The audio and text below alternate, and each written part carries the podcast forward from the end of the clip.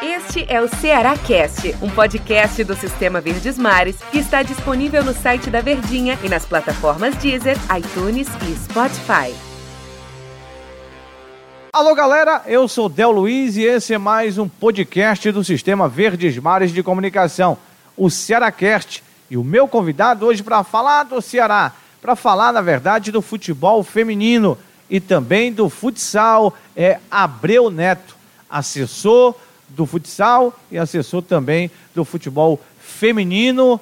Prazer tê-lo aqui comigo. Quero que você já receba convites para outras participações aqui no podcast, no Cearacast, podcast do Sistema Verdes Mares de Comunicação. Abreu, me conta um pouco como é trabalhar com o futsal e trabalhar com o futebol feminino, Abreu.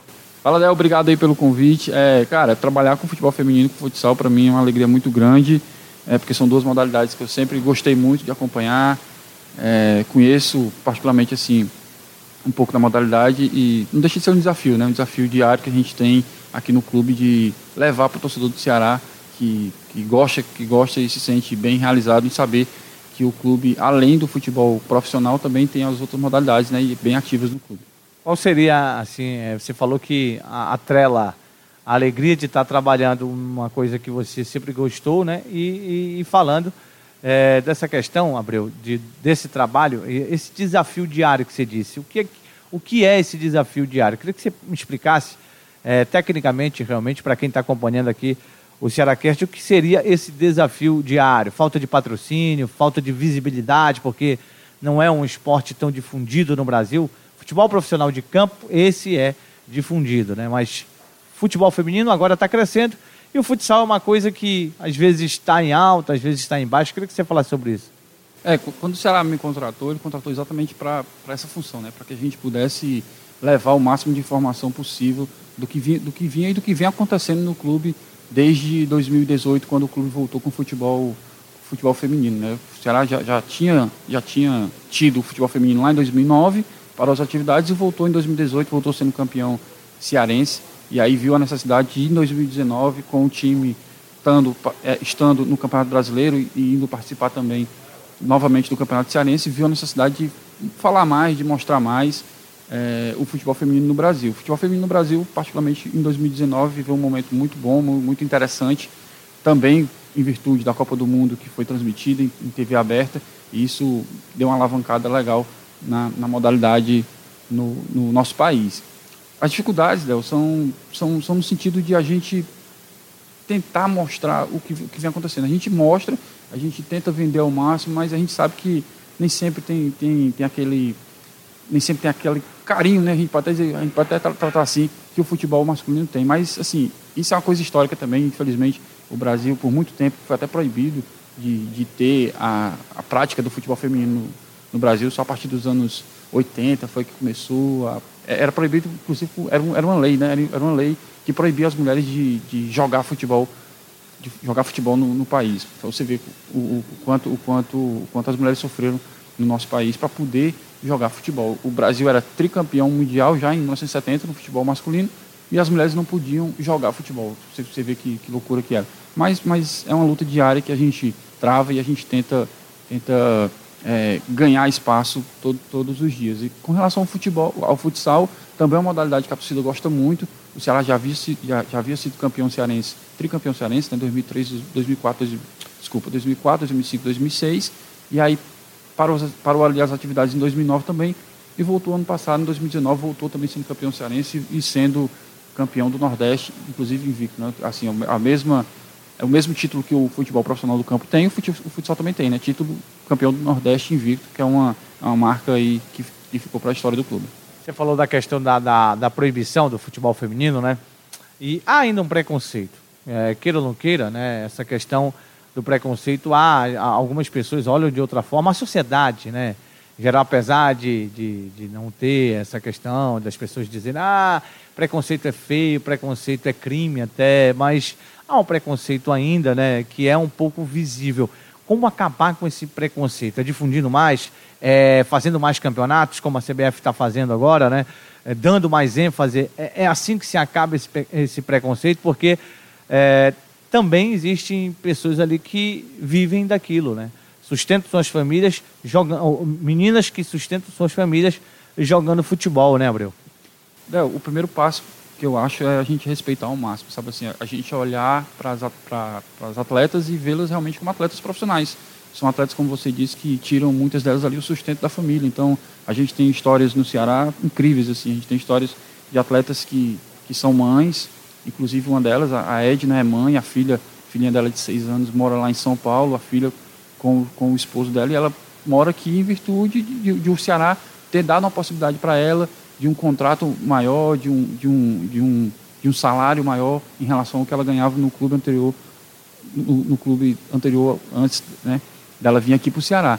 É, eu, eu, acho que é isso, cara. Assim, a gente olhar com respeito, com, mostrar para elas que, que, que, a gente, que a gente entende e, e, e, respeita e ver elas realmente, como eu falei, como atletas. Porque se, se não for por esse sentido, se a gente olhar elas assim e ver, ah, elas estão jogando futebol, cara, a gente não vai, a gente não vai sair da caixinha, sabe? A gente tem que sair da caixinha, a gente tem que respeitar, a torcida, a torcida tem, tem que ir mais nos jogos, a torcida tem que prestigiar. O clube já vem, já vem prestigiando, para você ter ideia, esse ano, em 2019, o Ceará voltou em 2018 com a parceria com a Menina Olímpica, né? Era um projeto. Aí em 2019 já, já ficou uma coisa mais firmada, o Ceará fez um investimento ali na casa dos 400, 500 mil reais por mês, e esse ano o Ceará está tá com planejamento para investir 1 milhão e 200 mil reais. Então, assim, um clube que investe 1 milhão e 200 mil reais numa modalidade não é de graça, né? Então, é, é um investimento que o clube pretende ter um retorno, claro, mas também é o, o clube está dizendo, a gente respeita e a gente está tratando elas com, como elas merecem e eu acho que o mínimo que o torcedor deve fazer é ir prestigiar as atletas no, nos jogos em que, em que for possível, né? Porque também tem, tem, tem, essa, tem essa problemática de logística, de, de horário, mas isso é uma coisa também que a gente está tratando para que em 2020 a gente tenha um público maior nos jogos do Ceará. Como é ter Sérgio Alves como treinador, né? O Sérgio Alves é ídolo da torcida do Ceará, né? O Sérgio Alves é o conhecido carrasco. Sempre fez gols contra o adversário maior do clube alvinegro, né? Como é ter Sérgio Alves trabalhando com essas meninas?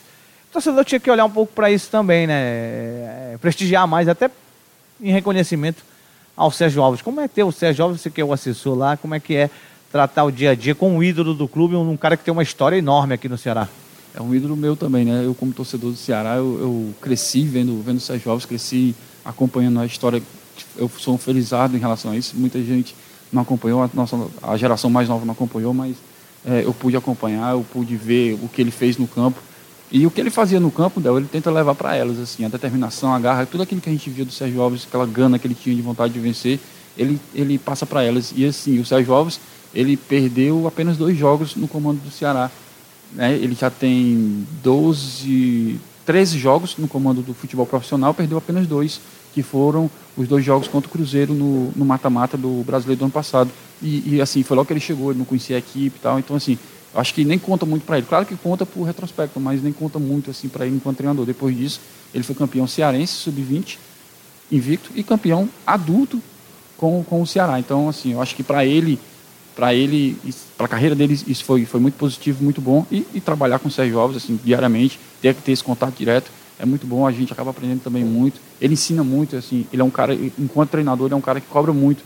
É, a gente consegue ver nos treinamentos que quando, quando, algum atleta erra um fundamento, um passe, um cruzamento, uma finalização, ele para o treino, vai lá e corrige e diz, ó, tem que ser assim, é dessa forma e ele e é isso, é porque ele é um cara vencedor e ele quer sempre estar ali em primeiro lugar, sempre sempre vencendo fazendo aquilo que ele fazia no, nos campos. Você falou do investimento ainda há pouco do futebol feminino, né? Queria que você falasse um pouco é, como o Ceará trata o futsal. Futsal que também é, como você disse ano passado, campeão do Nordeste. É, como é que é tratado o futsal? Como é que é o trabalho do futsal? Como é o projeto futsal do Ceará? O projeto futsal do Ceará no passado também foi colocado, foi, foi retomado no, no clube, né, também com a parceria com, a, com o Grêmio Recreativo Pague Menos. É, para 2020 essa parceria foi foi cancelada, né? E aí o Ceará tá tomou o projeto para si. Então o Ceará que está bancando sem sem nenhum patrocínio hoje hoje o clube ainda não tem nenhum patrocínio para futsal, assim como também não tem para o feminino. Então o clube que investe ali tudo e investe porque sabe que pode ter retorno. Né? Ano passado o Ceará, como eu já falei antes, foi campeão cearense e campeão do Nordeste. E por ter sido campeão cearense e campeão do Nordeste, ele ganhou vaga em mais quatro competições. Né? Então Esse ano a gente está disputando a Copa do Estado, já terminou a primeira fase na, com 100% de aproveitamento, mas ainda tem, ainda tem Liga do Nordeste, ainda tem Copa do Brasil, ainda tem Taça Brasil Campeonato Cearense, então tem muita coisa aí pela frente. Abreu Neto, assessor do futsal, assessor de imprensa do futsal e do futebol feminino. Prazer bater um papo contigo aqui no Seracast, mais um podcast do Sistema Verdes Mares de Comunicação. Te convido quando resultados forem acontecendo, as coisas forem acontecendo por lá, eu tenho o maior prazer em conversar contigo, bater um papo, falar sobre esse futebol feminino, falar também é, do, do futsal feminino, não, do futsal e do futebol feminino. Obrigado, Abreu, pela tua presença aqui comigo. Valeu, Del. Você sabe que sempre que você precisar, a gente está aí, tá, tá aí à disposição. É, quando você precisar também de algum atleta ou falar com, com, algum treinador, a gente disponibiliza. E é isso. Valeu, obrigado pela oportunidade.